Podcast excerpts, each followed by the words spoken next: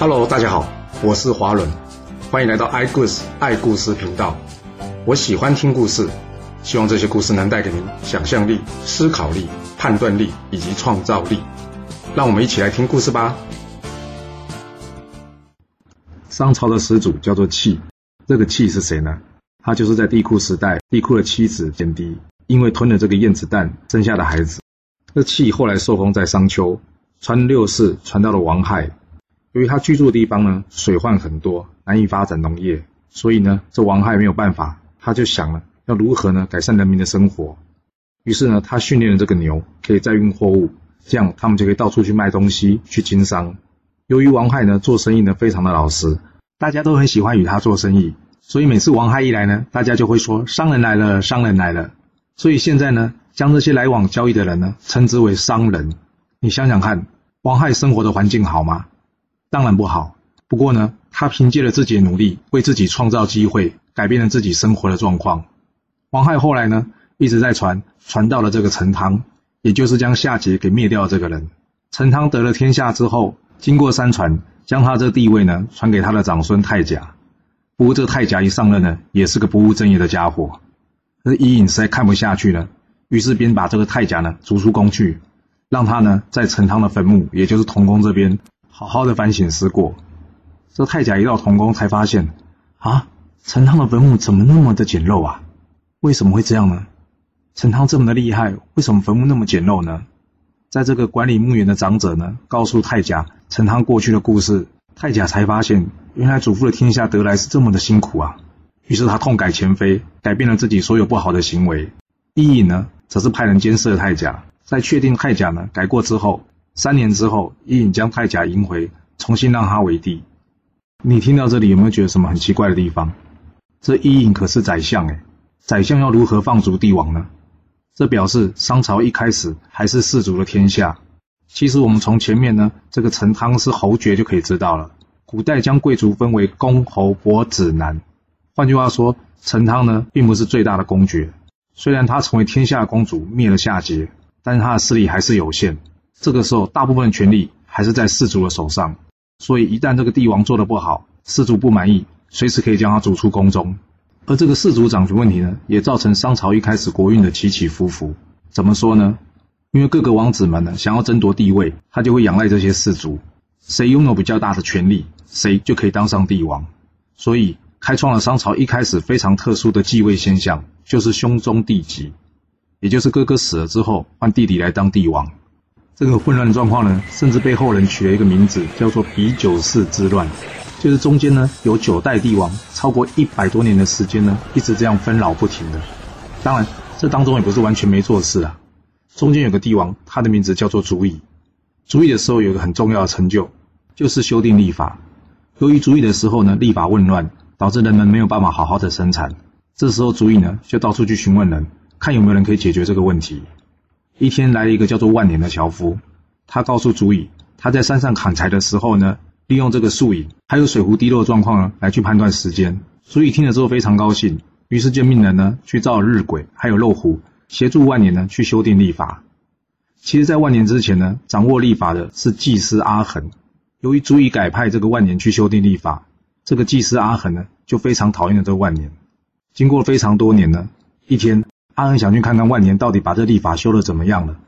他走到这个台下一看呢，上面写了一首诗，叫做“一年到头三百六，周而复始从头来。草木荣枯分四时，一岁共有十二月。”阿恒一看到这里，他知道万年的历法就将做成了。他不想这个功劳被万年拿去，于是呢，便派了杀手想要将这个万年给射杀。还好在旁的卫兵呢，发现到这个杀手，将这个杀手给抓了下来。足以听到这件事之后非常生气。将阿衡给处决了，然后呢，他去看了这个万年。这时候的万年呢，已经是白发苍苍的老人了。祖乙看了也吓了一大跳。他问万年：“历法做好了吗？”万年告诉祖乙：“已经做好了。今天呢，刚好是一年的开始，要不要大王你帮这个节气命个名吧？”祖乙想，一年的开始是春天，不然就将这个节日称为春节吧。这就是春节的由来。而这个万年是谁呢？就是后来我们常常在看到福禄寿三星，这个寿星就是万年了。足以为了感谢万年，所以将他所制的历法后来称之为万年历。B 九四之乱之后呢，地位传到了盘庚。盘庚是商朝非常重要的一位君主，这怎么说呢？因为他是商朝历史上重要的分水岭。在盘庚之前呢，称为早商；从盘庚以后呢，则称为晚商。那为什么会有这样的区别呢？这要从盘庚迁殷开始说起。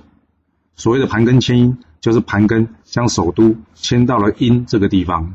那他为什么要迁都呢？盘庚迁殷最主要原因，其实就是地位传承的问题。你想想看，假设你是帝王。但是每次地位的传承呢，都会受到诸侯啊、大臣的影响，甚至引起亲戚兄弟彼此的攻杀，这是何等悲哀的事情啊！盘庚想要解决这个问题，但是有这么容易吗？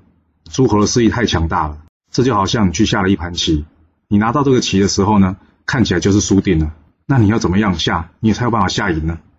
这盘不算，重新再下一盘，这是个不错的想法。不过诸侯大臣能接受吗？这个问题在国家层级就会变得很复杂。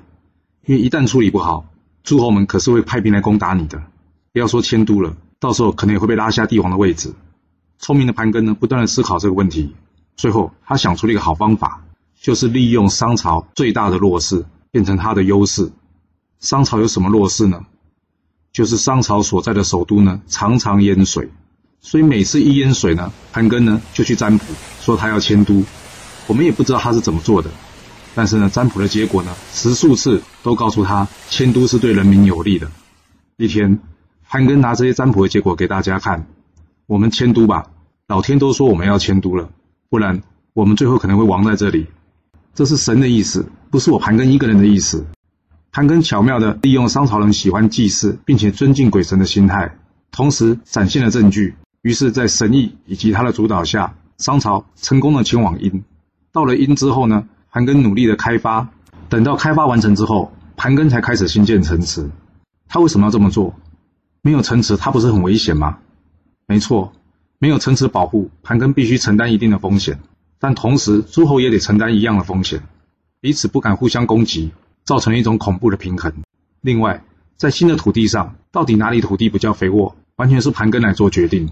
借由土地及势力的重新分配，盘庚顺利的重组权力。并且大大提升了王权。其实盘庚迁殷呢，也不是随便的决定。由于殷的北边是太行山，是一座高山，换句话说，它后方就不容易有敌人，而且它地势较高，比较不容易积水。所以从盘庚迁殷一直到商朝的亡国，商朝就再也没有迁都过了。你有没有觉得盘庚很厉害？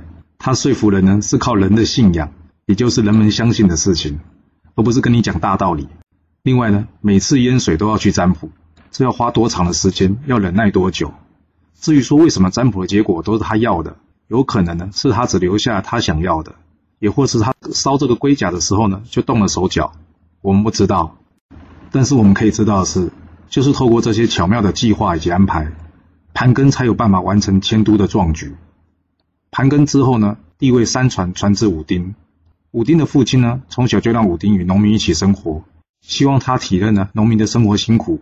武丁继位之后，任用了从事奴隶工作的傅说为相，这就是非常有名的武丁举傅说于版图之间。它更重要的意义是，武丁从此任用人呢是以贤而不以旧，改变了从盘庚时期以来用人以旧不以贤的原则。同时，武丁娶了中国第一代女战神妇好为后。这妇好呢，据说非常的厉害，手持两个大斧，每个大斧呢大约将近九公斤。武丁一生呢，总共灭了八十一个诸侯国，其中二十余国呢，便是由妇好所完成的。他们让商朝的版图呢，西起甘肃，东达海滨，北至大漠，南到江汉，形成了一个空前的盛世，叫做武丁盛世。由于这个时期有非常多的甲骨文以及铭文，铭文就是刻在青铜器上面的这些文字，来证明了这些事实。所以殷高宗武丁呢，可以说是历史上第一个有文字记载的盛世帝王。听到这里，你有没有觉得什么事情怪怪的？武丁灭了八十一个国家，哎，要是真的是盛世，应该是万国来朝贡啊，为什么要派兵去攻打人家呢？还是是因为商朝那时候发展真的太快了，需要大量的奴隶，所以他发动了这么多的战争？有的时候从商朝角度来看是盛世，但是从别的国家来看，或许并不是盛世，而是另外一个悲惨的世界。我总觉得用大量的战争或是战争的结果。来描述战胜的一方为盛世，这个地方其实是有很多讨论的空间的。武丁传了两世之后，传到了祖甲。祖甲在历史上的记录呢，是他完成了商朝祭祀祖先的周祭制度。另外，传说嫡子制度也是由他所创设的。什么是嫡子制度呢？就是当一个人当上帝王之后所生的儿子，才叫做嫡子。在此之前所生的儿子都叫做庶子。所以自此之后，开始有了嫡庶之分。祖甲再传，传到了更丁。从更丁以后呢，商朝就再也没有兄终弟及的事情。换句话说，都改由父死子继了。这表示商朝的王权已经开始统一起来了。更丁再传，传到了武乙。武乙跟其他帝王最大的差别是，他不但不尊敬神明，而且呢，他非常讨厌神明，甚至说是亵渎神灵。怎么说呢？他叫大臣呢，穿着这个漂亮的衣服，然后告诉大家说，这个人呢是神的使者，找这个大臣呢跟他一起下棋。大臣下不赢他呢，他便暴打他，然后跟大家说：“你看，神的使者智慧不过如此。”又或是说呢，他用动物的皮革做成了一个袋子，里面装满着血，然后呢，他将这个皮革呢高高的挂在树枝上面，他告诉大家说：“这个就是天。”他拿起弓箭呢，一箭射穿了这个皮革，然后告诉大家：“你看，老天都被我射穿了，老天没有什么厉害的。”由于吴乙一连串的蔑视这个天神的行为，导致这个神权呢在商朝末期大幅的滑落，而吴乙自己呢最后被暴雷击毙于渭洛之滨，就是在渭河及洛河的河旁边呢被雷给打死了。吴乙之后呢传到了文丁，这个时候西方的犬戎已经开始壮大起来了。文丁为了解决西方犬戎的问题呢，他封了西伯季历为诸侯之长。这诸侯之长的意思就是他跟王一样，可以调动以及惩罚这些诸侯。这季历呢，在讨伐犬戎的过程中呢，快速发展，国土呢变得非常的大。这个反而招致了文丁的猜忌。一则文丁担心州越来越大，对他构成了威胁；另外一件事，文丁一直怀疑，其实他的父亲吴乙并不是被雷打死的，因为他父亲死在的是魏洛之滨。这魏洛之滨呢，刚好是商周的交界之处。他一直怀疑着，是不是就是季历把他父亲给暗杀了？于是他用计将季历呢给诱回了这个商朝。然后将季历给杀了，从此以后商周呢成为世仇。文丁之后呢，再把他位置传给了帝乙。由于这个时候东南诸侯叛变，这帝乙想要去讨伐东南方叛变的诸侯，但是周就在他后面，他会不会担心？他当然会担心呐、于是他想出一个好方法，就是将他的妹妹呢嫁给了季历的小孩姬昌，这样商跟周从世仇变成了亲家。这就是历史上非常有名的帝乙归妹。这个帝乙归妹呢，应该算是历史上第一场有记录的政治婚姻吧。其实古代女生还蛮可怜的，好像这个财宝一样，被人家送了出去，自己根本没有决定权。帝乙死后呢，将他的位置传给了帝辛。这帝辛是谁呢？就是非常有名的纣王。